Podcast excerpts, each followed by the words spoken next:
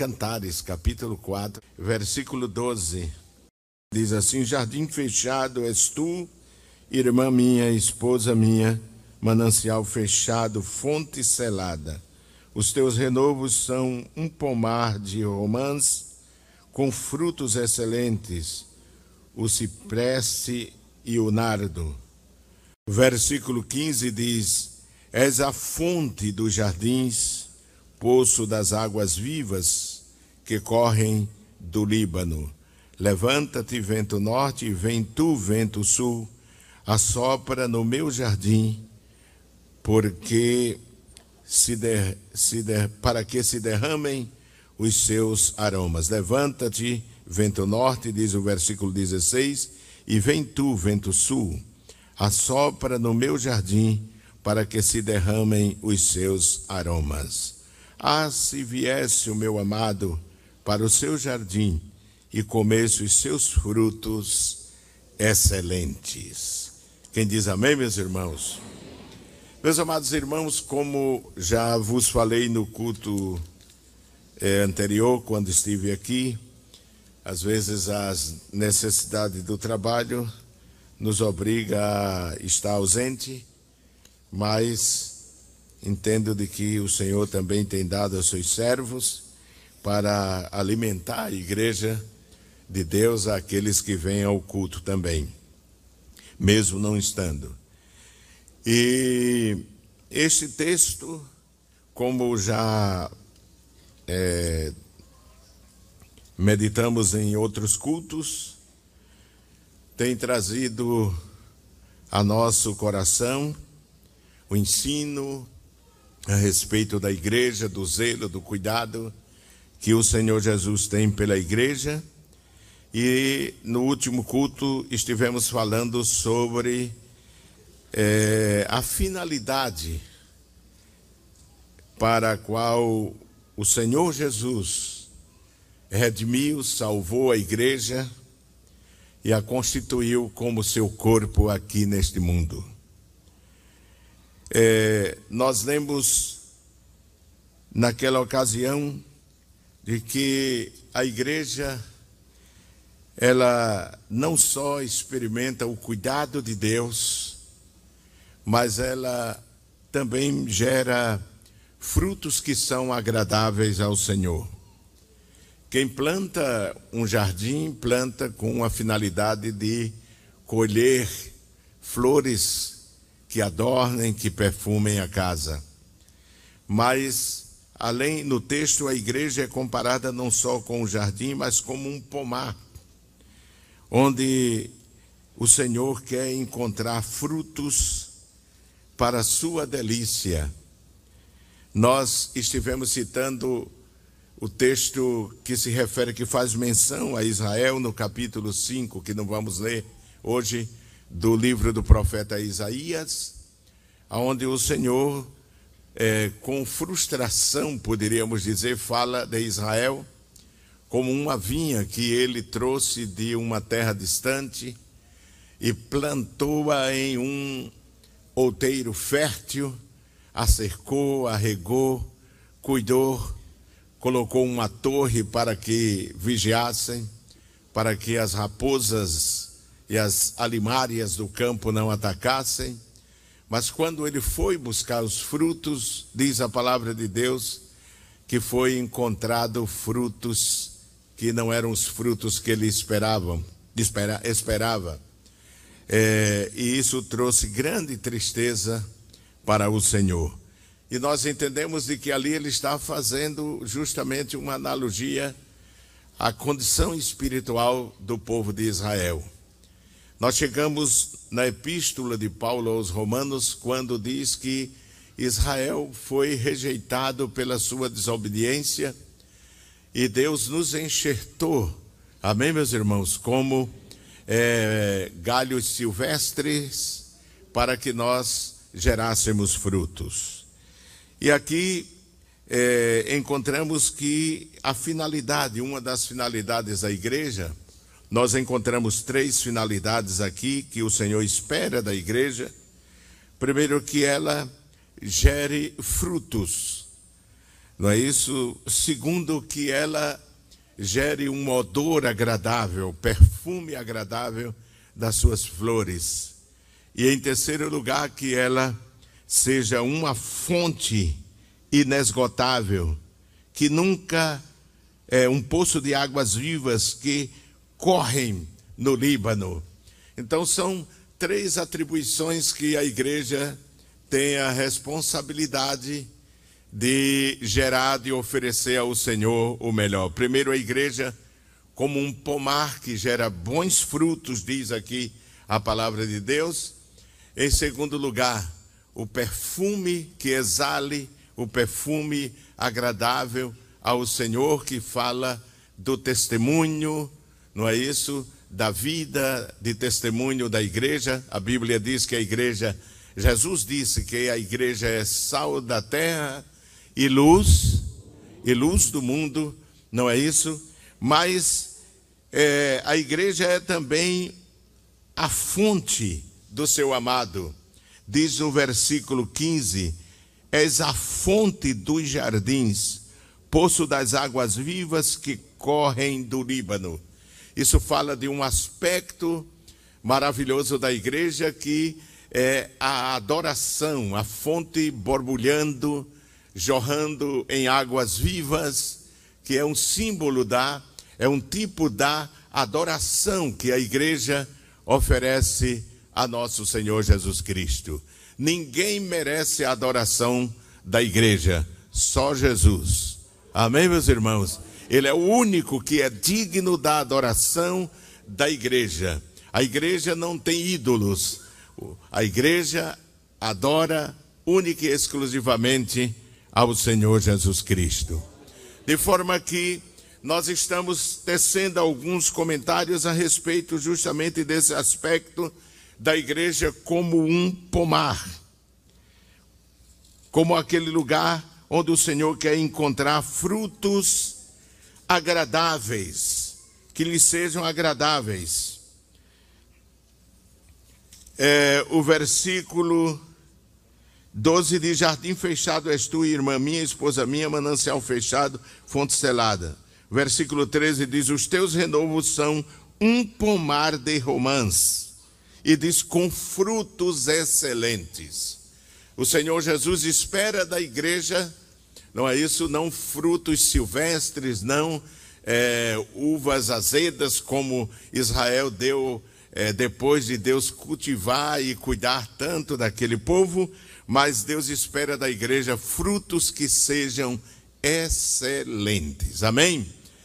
E nós não vamos ler, mas citamos naquela ocasião é, a, o texto de Gálatas, capítulo 5 e versículo 22.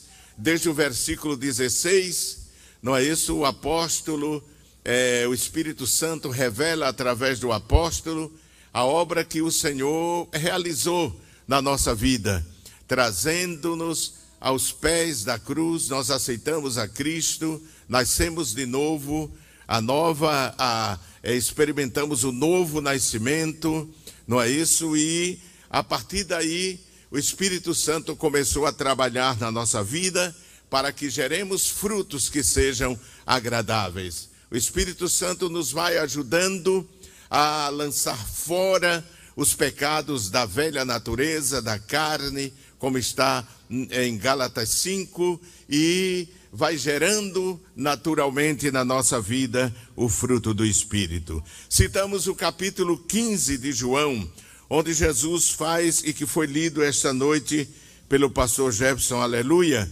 como texto da leitura oficial. Capítulo 15 de João, onde nós lemos o seguinte: Eu sou a videira verdadeira, diz Jesus e o meu pai é o lavrador. Toda vara em mim que não dá fruto, atira e limpa toda aquela que dá fruto, para que dê mais, mais fruto. Versículo 3: Vós já estáis limpos pela palavra que vos tenho falado. Está em mim e eu em vós. Como a vara de si mesma não pode dar fruto, se não estiver na videira, assim também vós, se não estiverdes em mim. Eu sou a videira, vós as varas. Quem está em mim e eu nele, este dá muito fruto, porque sem mim nada podereis fazer. Se alguém não estiver em mim, será lançado fora como a vara e secará, e os colhem e lança no fogo e ardem. Se vós estiverdes em mim e as minhas palavras estiverem em vós, pedireis tudo o que quiserdes e vos será feito. Nisto é glorificado meu Pai, que des muito fruto, e assim sereis meus, meus, meus discípulos. Amém? Então nós fundamentamos o nosso estudo nesse texto no culto anterior e falamos que há ramos que não produzem frutos, 15 e 2 de João, há ramos que não permanecem ligados à videira, são portanto lançados no fogo, João 15 e 4. É, depois falamos que há ramos que produzem frutos, eles são podados e limpos para que deem mais frutos.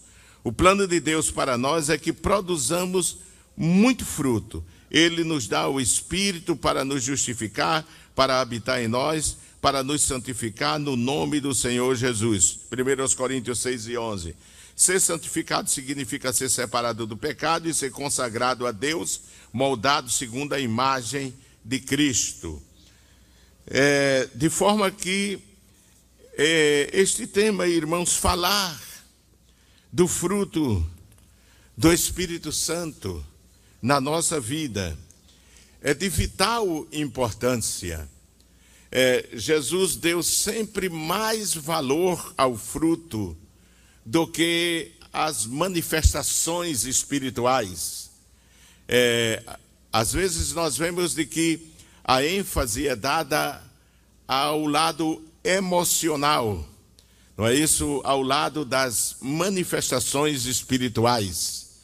E por sermos pentecostais, eu entendo que isso é, é uma característica da igreja ainda que mesmo essa manifestação que depende mais é, de um elemento emocional do que é, do racional, é preciso que é, tenhamos limite. Amém, irmãos? Porque a palavra de Deus diz que tudo deve ser feito decentemente e com ordem, não é? O culto da igreja, o culto espiritual da igreja, deve ser um culto fervoroso, um culto animado, um culto cheio da graça, um culto em que o Espírito Santo tem liberdade para atuar, para falar. Agora, nunca fugir desse princípio que é o equilíbrio. Amém, meus irmãos? A igreja não pode, é, o culto da igreja não pode parecer é, culto de, de seitas por aí afora. É, é, diferentes, com manifestações estranhas, com saltos, carreira, pulos. Não, não é isso que a Bíblia ensina. O dia em que eu acredito que foi o dia de maior efusão do Espírito Santo foi o dia do Pentecoste. Foi o dia em que a igreja foi batizada com o Espírito Santo. E ninguém viu ali nenhum apóstolo saltando, correndo, pulando e dançando no meio do, do salão, feito coisa estranha por aí, não é? É, é, eu conheci uma igreja na Argentina que os crentes vinham para o pátio assim e, e, rodavam feito peão. Eu não vejo nenhuma manifestação dessa na Bíblia. A manifestação do Espírito Santo, o Espírito Santo é um espírito de ordem, é um espírito do equilíbrio. Amém, meus irmãos? O crente pode e deve sentir. Crente frio não é bom na nossa igreja, deve ser pentecostal, deve ser fervoroso no espírito, mas não fanático, não é, sem regra, sem limites, sem, é, é, sem governo, não, Senhor. A manifestação do Espírito Santo na igreja deve ser uma manifestação equilibrada. Amém, meus irmãos? É a, a, a energia sai lá, não é? da fonte maior, mas ela passa por transformadores que a vão qualificando para que seja útil, para que seja utilizada nos implementos de cozinha, da casa, para iluminar. Se a energia viesse com todo o potencial que sai de lá da hidroelétrica, explodiria tudo. Não é isso? Explodiria tudo. O poder do Espírito Santo vem sobre nós, mas há um transformador que regula e esse transformador é a palavra de Deus. Amém? Ela revela, ela molda, ela dá o modelo para o equilíbrio da manifestação da, dos dons espirituais dentro da igreja. O que passa disso é meninice e é fanatismo. E gera sempre prejuízo na igreja. O fanatismo gera sempre prejuízo na igreja. Mas voltando ao nosso tema, Jesus Observe que Jesus, olha irmão, eu sou pentecostal, viu? Batizado com o Espírito Santo e falo em línguas, né? Amém? É, é, Jesus deu muita ênfase a, a, por isso eu vejo Jesus sempre dando ênfase ao caráter de Cristo no crente, não é? Ele é claro que foi ele que primeiro prognosticou a volta, a vinda do Espírito Santo. Ele disse: "Eu vou, mas é, vocês vão receber outro consolador. Essa expressão significa um da, com todos os qualificativos que eu tenho, vocês vão receber. Mas, meus amados irmãos, é, Jesus sempre deu ênfase ao caráter, ao fruto do Espírito, não é? E é tão é tão é, é, grave isso, é tão sério isso, que Jesus disse que muitos naqueles dias vão dizer que foram crentes extraordinários, fizeram milagres, falaram língua, expulsaram demônio, mas ele vai dizer como? Apartai-vos de mim, vós que praticais. Mas ele disse: Eu não vos conheço. Mas eu falei língua, eu profetizei, eu expulsei demônio, eu curei enfermo, mas eu não vos conheço. Veja que o fruto do Espírito, ele está acima da manifestação dos dons espirituais. Você pode curar, você pode expulsar demônio, você pode fazer, eu também, né? Nós, né? Eu, eu gosto sempre de ensinar, me incluindo, é, nós podemos curar enfermos, expulsar demônio, fazer coisas extraordinárias, mas se Jesus não encontrar o fruto em nós, de nada vale isto. É isso que nós vemos na palavra de Deus. Então, o fruto tem preponderância, importância, é, relevância na vida, na nossa vida espiritual. Não é isso? Na nossa vida espiritual. É, nós encontramos que é necessário esse processo de poda na nossa vida. Jesus disse que o galho deve ser podado para que dê mais fruto. Quem diz amém, irmãos? Não é? Ele diz assim: Eu sou a videira verdadeira, mas o meu pai é o lavrador, ou seja, meu pai é quem poda, meu pai é quem cuida. Toda vara em mim que não dá fruto, atira e limpa toda aquela que dá fruto para que dê mais mais fruto. Dá fruto. Amém. Mas pode ficar sabendo que você e eu vamos passar pelo processo da limpa, da poda. E o objetivo é para que a gente dê mais mais fruto. Amém, meus irmãos? Porque é necessário o processo da poda. Quando uma pessoa expressa verdadeira fé em Jesus, como seu Salvador e nasce do alto pelo poder do Espírito, não significa que ela se torna instantaneamente perfeita, não é? Ela tem que ser trabalhada. O Espírito Santo tem que trabalhar na vida dele, na vida dela, para a santificar e fazer com que o caráter de Cristo, não é isso? Sobressaia na sua vida, no dia a dia, não é isso? Na vida prática, na vida vivida por Ele, por nós. Não é isso? E para isso o Espírito Santo tem aquele trabalho de santificar-nos. Ele foi apenas o início do processo quando você aceitou da transformação, segundo a natureza de Cristo. Isso acontece quando o Espírito Santo, através da palavra de Deus, começa a retirar do crente aquelas atitudes e comportamentos que não têm que não tem Cristo como modelo. Progressivamente ele vai mostrando sinais de produção de fruta em sua vida espiritual, da mesma forma que progressivamente os ramos exibem sinais de produção de fruto muito antes do fruto atingir a maturidade. A poda espiritual desenvolve uma maior evidência da natureza de Cristo, levando o crente ao estado de maturidade espiritual. A palavra é quem santifica. Jesus disse, 15 e 3 de João: Vós já estáis limpo pela palavra que vos tenho falado, não é? A palavra é a ferramenta que o Espírito Santo usa para nos limpar, que Deus usa para nos podar. Quem diz amém, irmãos? Se eu permitir que o Espírito Santo produza fruto espiritual em mim, isso significa que as minhas atitudes tornar-se-ão parecidas com as de Jesus, não é? Segundo, se eu quiser ter um ramo que produza fruto bom, então devo estar disposto a ser podado, isto é, santificado pelo poder do Espírito Santo. Se eu deixar de produzir fruto espiritual, isso poderá indicar que eu não estou ligado à videira.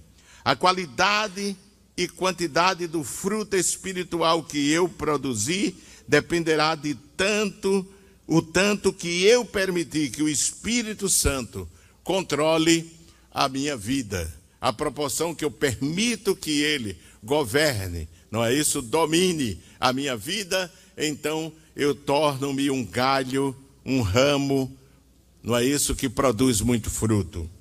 Ser santo significa para mim que o caráter de Cristo pode ser visto em minha vida. Quem diz amém, irmãos? Então, quais as condições que nós encontramos neste mesmo capítulo 15 para produzir fruto? À luz de João 15, podemos ver que existem três condições para que produzamos uma colheita abundante de fruto espiritual. O primeiro é o que eu estou falando, que é ser podado pelo Pai Celestial. Ser podado. A segunda condição é permanecer em Cristo. Quem diz amém, irmãos? E a terceira condição é Cristo permanecer em mim. Amém? Então, quais as três condições que o capítulo 15 de João apresenta, que Jesus apresenta na sua palavra para que produzamos fruto? Primeiro, nos permitir ser podado pelo Pai Celestial, porque Ele é o lavra, Ele é o lavrador, é aquele que cuida, é aquele que lavra, é aquele que, que rega, é aquele que cuida de nós na vida espiritual.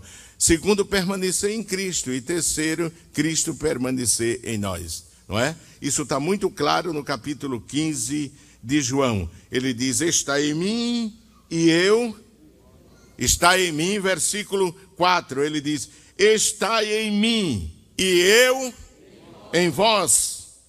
Como a vara de si mesma não pode dar fruto se não estiver na videira, assim também vós se não estiverdes em mim. Amém?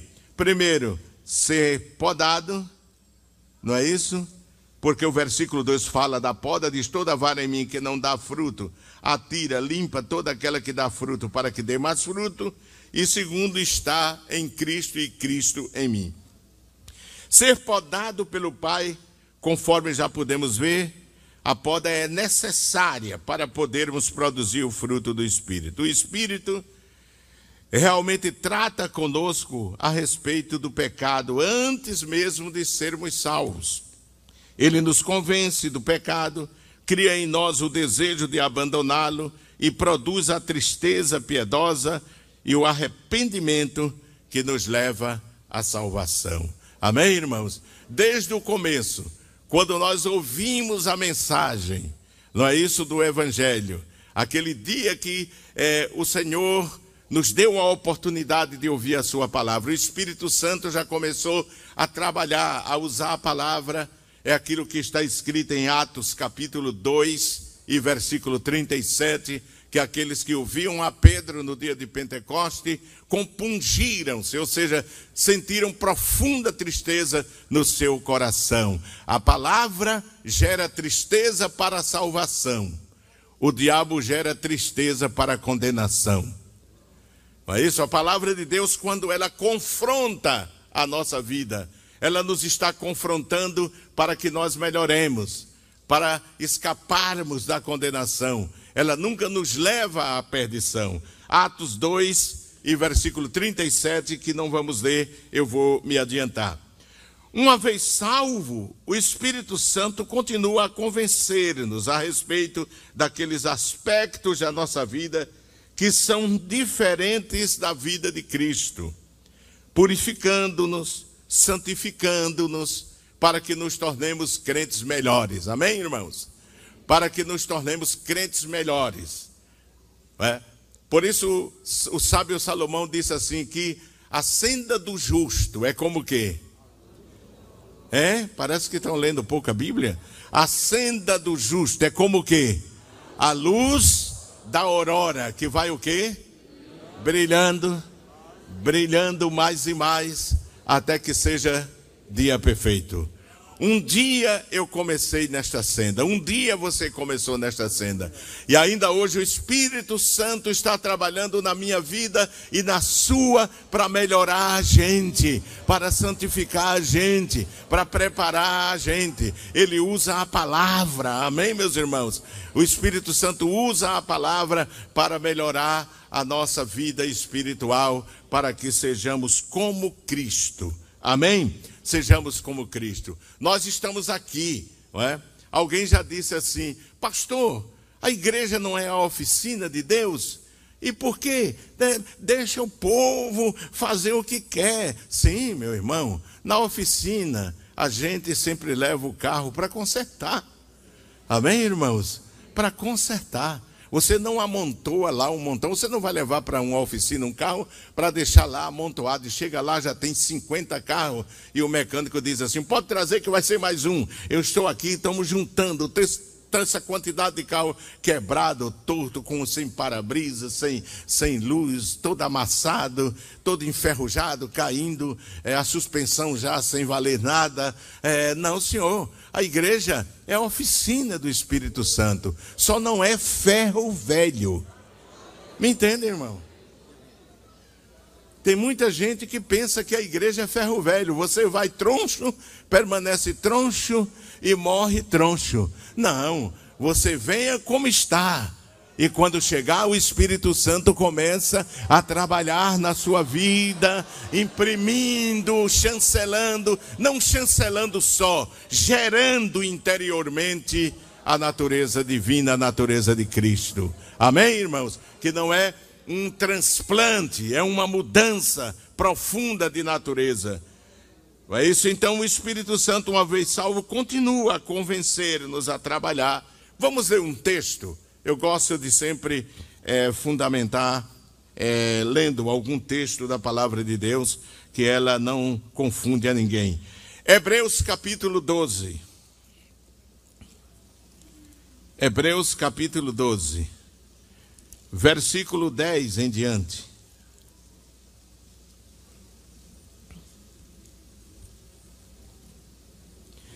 Diz assim: Porque aquele, na verdade, por um pouco de tempo, nos corrigiam como bem lhes parecia, mas este, para nosso proveito, para sermos o quê?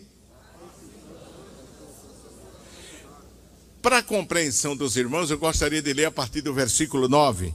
Diz assim: Além do que tivemos nossos pais segundo a carne, para nos corrigir, corrigirem, e nós os reverenciamos. É? Não nos sujeitaremos muito mais ao Pai do, dos Espíritos para vivermos? Ora, se nós obedecíamos aos nossos pais, não é? honrávamos aos nossos pais, muitas vezes não gostávamos da repreensão dele, parecia uma coisa muito dura, mas hoje nós olhamos atrás e vemos de que foi para o nosso bem. Amém, irmãos? Foi para o nosso bem. É isso uma palavra aqui aos filhos. A Bíblia diz: honra o teu, o teu pai e a tua, tua mãe. Para quê? Para quê, irmãos? É? Para que vá bem. Tem muito filho aí que está indo mal e vai ir pior porque é desobediente, é desrespeituoso. Não é? Esse negócio de chamar o pai João, Pedro, isso aqui na igreja não existe, não, irmãos. Não deve existir. Pai é pai, mãe é mãe, deve ser honrado e deve ser respeitado, não é? Eu acho engraçado que tem uns crentes que dizem assim: ah, pastor, mas agora mudou, mudou lá. Aqui prevalece a palavra, prevalece o princípio, o mandamento de Deus. Aqui prevalece o mandamento de Deus, a verdade absoluta de Deus que é imutável. Amém, meus irmãos? É imutável. Não tem essa história, ah, mas o tempo mudou e você é desse mundo? É. Você eh, vive neste mundo, mas não é deste mundo. Você foi resgatado dele. O mundo jaz no maligno. Você está nele ou está do lado de cá? A igreja está em Cristo. O mundo jaz no maligno. De que lado você está? Lá ou cá? Do lado de lá ou do lado de cá? Então, o escritor aos Hebreus diz que nós obedecíamos e às vezes pareciam nos incomodar. Aí diz aqui o versículo 10: Porque aquele, aquele pai, os nossos pais biológicos, na verdade, por um pouco de tempo nos corrigiam, como bem lhes parecia, mas este, para nosso proveito, para sermos o quê? participantes de quê? Da sua santidade. É? Para que sejamos, tenhamos o caráter de Cristo, para que sejamos semelhantes a Cristo. Se nós somos galho, recebemos a seiva. Amém, meus irmãos? As coisas mudam. Aí ele diz: para participantes, para sermos participantes da sua santidade. E na verdade, Toda correção ao presente não parece ser de gozo, senão de tristeza. Mas depois, o que é que acontece? Depois produz um fruto pacífico de justiça nos necessitados por ela. Portanto, tornai a levantar as mãos cansadas e os joelhos desconjuntados, e fazei veredas direita para os vossos pés, para que o que manqueja se não desvie inteiramente, antes seja sarado. Segui a paz com todos e a santificação, sem a qual ninguém verá o Senhor. Então, muitas vezes Deus nos aperta, nos ajusta, não é? nas, nas provações, nas lutas, é bom sempre perguntar: Senhor, o que é que tu queres me ensinar? Eu estou bem diante de ti, mas se tu estás permitindo, tu me queres ensinar alguma coisa. Tu estás me ensinando alguma coisa. Amém, meus irmãos? Na tribulação, na aflição, a gente tem que perguntar: Senhor, o que é que tu queres me ensinar? Amém? Porque ele está ensinando. Veja o que o salmista disse, Salmo 119 e versículo 67. Salmo 119, versículo 67. Bem rapidinho, né? Vamos ler ali. Salmo 119, o salmo da palavra, né? e o versículo 67. 119, versículo 67 nos diz assim: Antes de ser afligido, o que era que eu fazia? Nós andávamos errado, diz o salmista. Mas agora, o que é que acontece? Guarda a tua palavra. O lavrador sabe podar. O lavrador sabe apertar. Amém, meus irmãos? O lavrador sabe ajustar, não é? Para que sejamos úteis para que produzamos, produzamos frutos agradáveis. O versículo 71 desse, deste mesmo salmo diz: Foi-me bom ter sido o que? Afligido, para que aprendesse os teus estatutos. Então, poderíamos ler outras referências, mas vamos parar por aqui. Ser podado pelo Pai é uma vida cristã, em uma vida cristã, a disciplina da poda é realizada pelo Pai, mediante circunstâncias e influências que produzem em nós uma crescente maturidade, uma crescente dependência do Senhor. Jesus disse: O meu Pai é o quê? Versículo 1: O meu Pai é o quê, irmãos? Ele é o lavrador, ele é o que lavra. Amém? Vemos que a disciplina, a correção aplicada pelo Senhor mostra que pertencemos a Ele, não é? Aqueles que não são filhos não são disciplinados por Ele. Por isso as pessoas vivem no mundo folgadas, é? fazem o que querem, é? dizem até que Deus não existe para não sentir o peso da justiça divina. Parece que negando a existência de Deus é mais fácil para eles pecarem e fazerem o que querem, porque a consciência dele, deles não suportam a existência de um Deus que vai julgá-los. E é por isso que muitos deles dizem que Deus não existe. Eles sabem que Deus existe. Agora, eles preferem, não é isso, dar o esquecimento para que possam viver com maior liberdade para viver uma vida de promiscuidade e de pecado. Então, segundo lugar, primeiro podar. Se quer gerar frutos, tem que ser podado. Tem que viver uma vida de obediência à palavra. Meu irmão, minha irmã, se nós quisermos gerar frutos para Deus, e Deus quer que gere em abundância, Deus não quer uma árvore que gere dois, três frutos, não, Ele quer que, que gere em abundância e se quiser, é permitir-se ser podado pelo Espírito Santo, ser podado pela palavra. Quem diz amém, irmãos? Amém. Glória a Deus. Em segundo lugar, permanecer em Cristo. Jesus soou o verbo, ou seja, usou o verbo permanecer ao descrever a relação entre ele e os seus seguidores. Capítulo 15, versículo 4, ele diz: Permanecei em mim e eu permanecerei, e eu permanecerei em vós. É? Primeiro ele diz: permaneça em mim. A presença dele na nossa vida vai depender dessa verdade. Capítulo 15 e versículo 4. Não é? Ele diz assim: Estai em mim e eu em vós. Como a vara desse mesmo não pode dar fruto, se não estiver na videira, assim também vós, se não estiverdes em mim. Ele diz: Estai em mim e eu em vós. Não é? A NVI diz: Permanecei em mim. Amém, meus irmãos? Esta é a primeira frase desse, desse versículo. Refere-se à nossa posição em Cristo, de acordo com a tradução é, ampliada, é uma tradução inglesa do grego, segundo aos Coríntios 5 e 17, onde o apóstolo faz menção à mudança, à transformação que ocorreu na nossa vida, é, segundo aos Coríntios, abra sua Bíblia no capítulo 5 e o versículo 17. Diz assim: assim que se alguém está em Cristo, nova criatura é. As coisas velhas já, e eis que tudo se fez novo.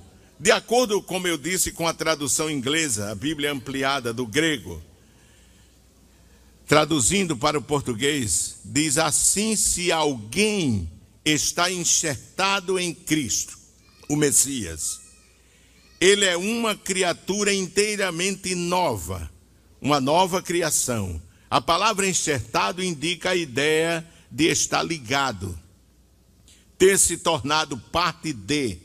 Assim, permanecer em Cristo refere-se à nossa unidade e comunhão com Ele, conforme a descrição de Efésios capítulo 2 e versículo 6, que diz: E juntamente com Ele, Cristo, né, nos ressuscitou e nos fez assentar nos lugares celestiais em Cristo Jesus. Isso significa que agora Cristo encontra-se no céu e que aqueles que estão salvos estão nele, ali em posição de permanência. Amém, meus irmãos?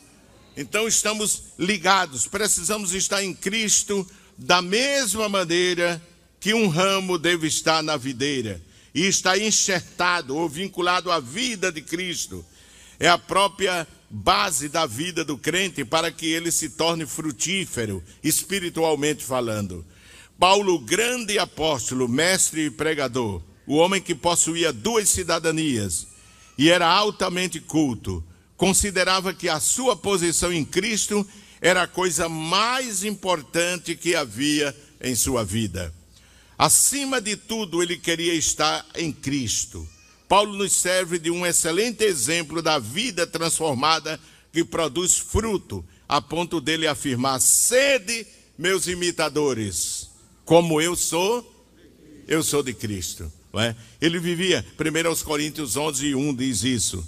A versão NVI disse: tornem-se meus imitadores, como eu sou de Cristo viver uma vida de comunhão, estar em Cristo e Cristo em nós, significa essa profunda relação, não é isso, com Cristo.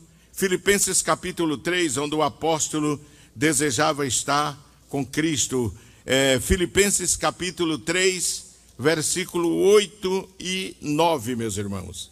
Filipenses capítulo 3, versículo 8. Diz: Na verdade, tenho também por perda todas as coisas, pela excelência do conhecimento de Cristo Jesus, meu Senhor, pelo qual sofri a perda de todas estas coisas e as considero como como esterco para que possa ganhar o quê?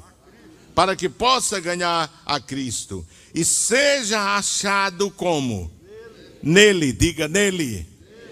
Seja achado nele, não tendo a minha justiça que vem da lei, mas a que vem pela fé em Cristo, a saber, a justiça que vem de Deus pela fé. Quem diz amém, meus irmãos? A justiça que vem de Deus pela fé.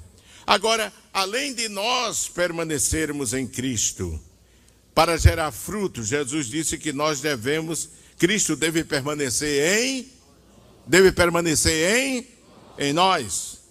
A segunda expressão de Cristo foi: eu permanecer em vós. Se vós permanecerdes em mim, ele disse, e eu permanecer em vós, ah, vocês vão dar muito fruto.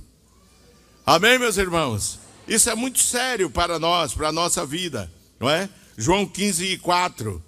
Veja que Jesus, com as suas palavras, ele diz assim: Estai em mim e eu em vós. Como a vara de si mesma não pode dar fruto, se não estiver na videira, não estiver ligada à videira. Assim também vós, se não estiverdes em mim. Amém? Versículo 5 diz: Eu sou a videira, vós as varas. Quem está em mim e eu?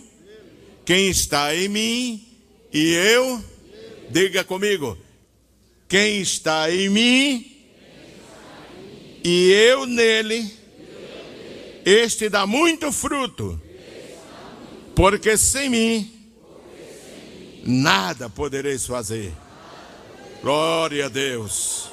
Cristo permanecer em nós. Diz respeito essa comunhão à nossa frutificação ou semelhança a Cristo. Os agricultores sabem quão importante é uma fonte abundante de vida fluindo da videira para os galhos e daí para as uvas. Uvas maiores e melhores são produzidas quando o fruto recebe e retém a seiva da árvore. Quem diz amém, irmãos? Que vem do tronco. Que vem do tronco. A vida de Cristo que em nós veio manifestar-se, modifica a nossa natureza quando os recursos de sua vida permanecem na nossa vida. Amém, meus irmãos? Quando a nossa vida está em comunhão com Cristo, a sua graça, a sua seiva, ela é transferida para nós como a seiva de uma árvore elevada pelo galho até o fruto. Notemos que em 1 Coríntios 1 e 2, eu não vou ler, Filipenses 1 e 1, onde faz menção aos santos que estavam em Cristo, embora também estivessem em Corinto e em Filipo. A vida cristã sempre foi desta maneira: o crente está em Cristo, mas também vive no mundo. O crente revela Cristo no mundo onde vive, através da sua vida diária. Isso significa que Cristo deve viver no crente. Amém, meus irmãos? Jesus disse: Eu em vocês e vocês em mim. É uma reciprocidade, é uma troca. Não é? Se permanecermos nele, ele garante que ele vai permanecer na gente. E a presença dele na nossa vida é o que faz a diferença. Amém, meus irmãos? É necessário, irmãos, que produzamos frutos. É necessário. Veja o que Jesus disse, amados. Está escrito em Mateus capítulo 7. Já estamos terminando. Mas gostaria que você lesse esse texto para é, compreender aquilo que eu quero dizer. Quem trouxe a Bíblia aqui, diga amém. Então abra, não deixe ela fechada. Em nome de Jesus. Capítulo 7, versículo 15 de Mateus. Diz assim: Acautelai-vos, porém, dos falsos que vêm até vós vestidos como, mas interiormente são lobos devoradores. Como é que você conhece ele? Pelo pulo, pelo salto, e reteté, e tititi, e grita, e se balança todo. É o poder, é o poder. É assim que Jesus disse que conhece? É assim que conhece? É, porque tem gente hoje, né? Que está sendo dominado pela emoção. E quando esse irmão é muito santo, tem um poder. Eu não vê como ele está tremendo? Não, irmão. Jesus disse: não é assim que conhece a santidade, não. Não é assim que conhece o crente, não. Não é assim que conhece se a pessoa tem o caráter de Cristo. O caráter, o caráter está acima de temperamento, está acima de dons espirituais nesse aspecto que eu estou falando. Veja o que Jesus disse: por seus frutos, diga comigo, por seus frutos, por seus frutos os conhecereis. Porventura, colhem-se uvas dos espinheiros ou figos dos abrolhos? Assim toda árvore boa produz o quê?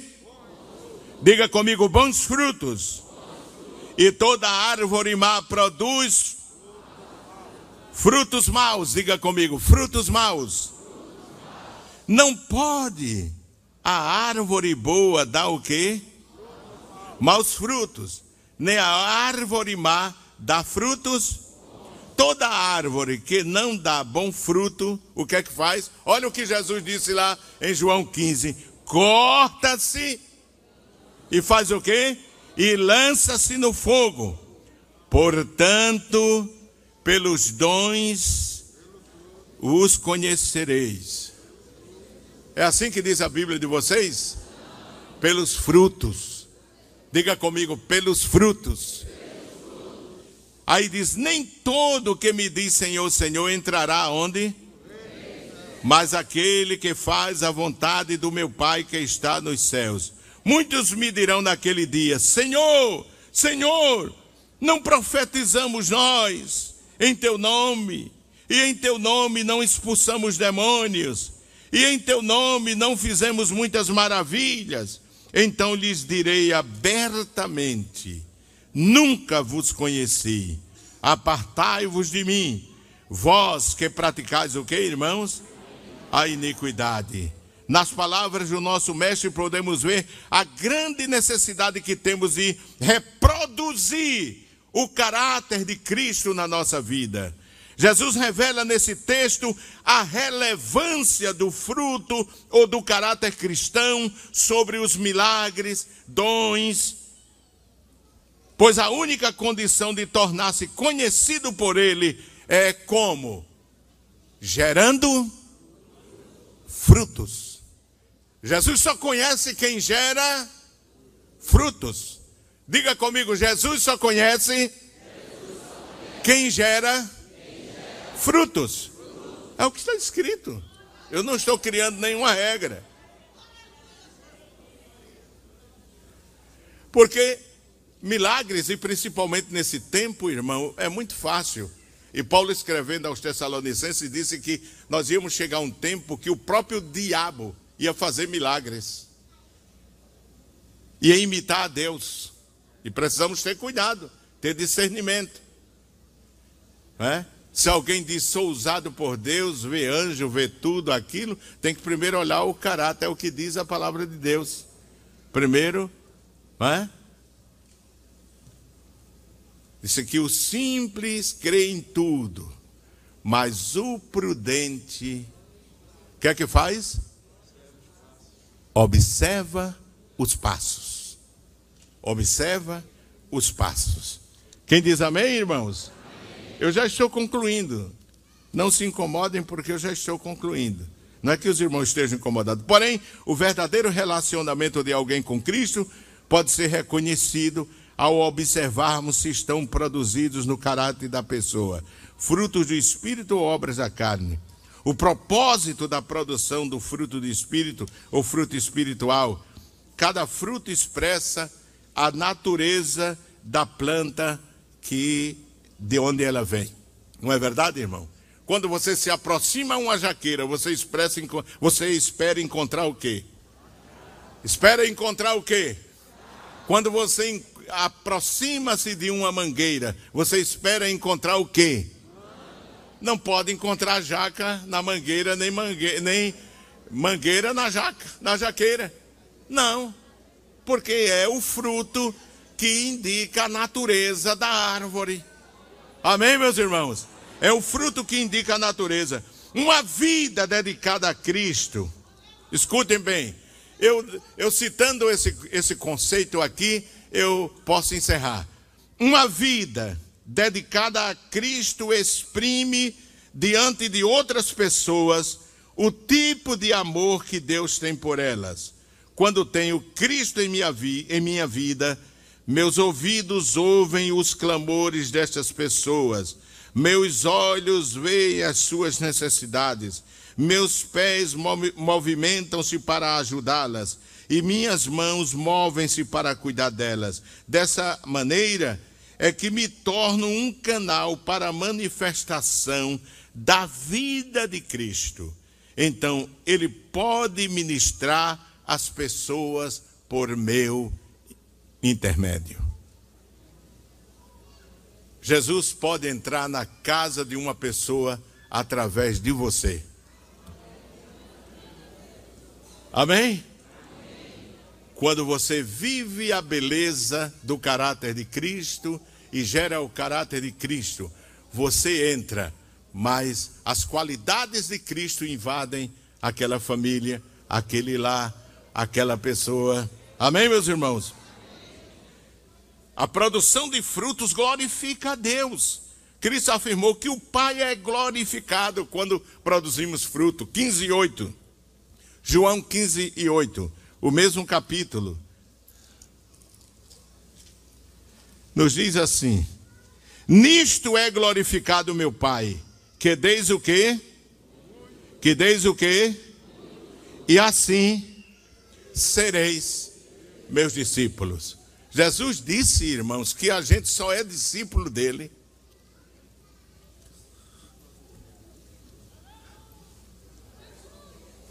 É Jesus que está dizendo, não sou eu. Eu não tenho culpa de estar escrito. Ele está dizendo a mim, dizendo a você. Você quer ser o meu discípulo? Gere frutos. Gere frutos.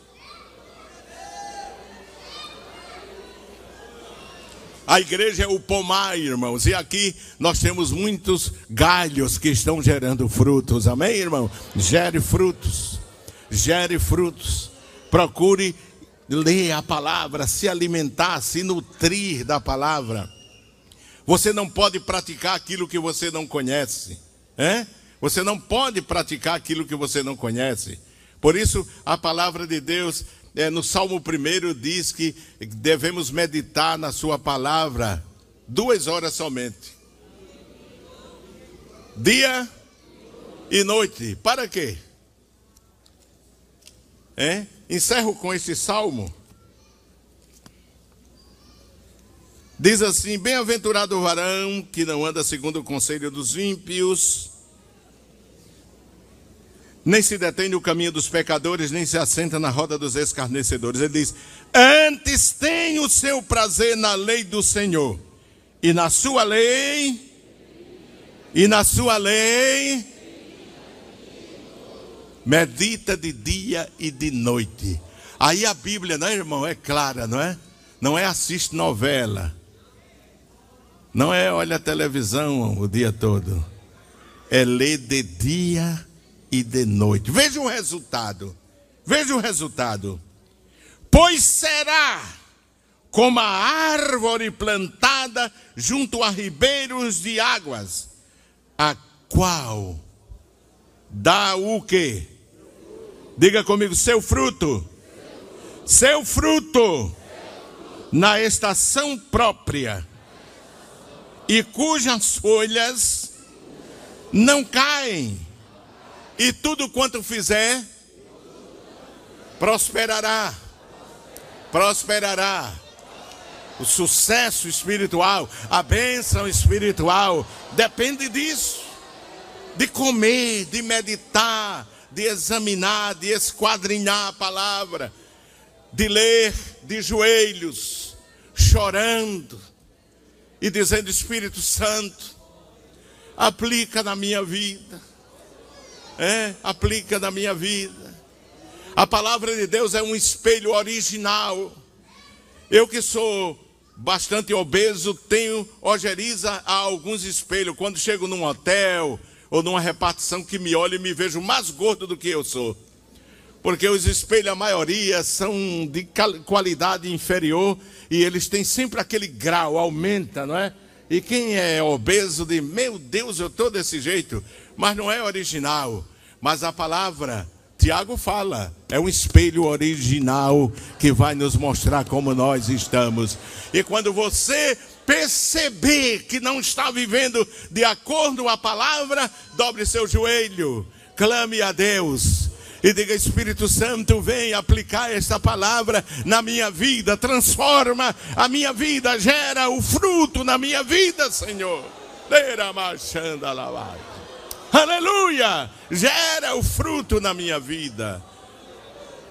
E aqueles que lhe circundam vai, vão notar a, a diferença e vão perceber, não é? Fulano mudou muito. Você já ouviu essa palavra? Fulano mudou muito. Mas o que foi a palavra? Espírito Santo trabalhando, podando, cortando os galhos inúteis, as pontas inúteis. O Espírito Santo podando, amém, irmãos? Que Ele pode a nossa vida.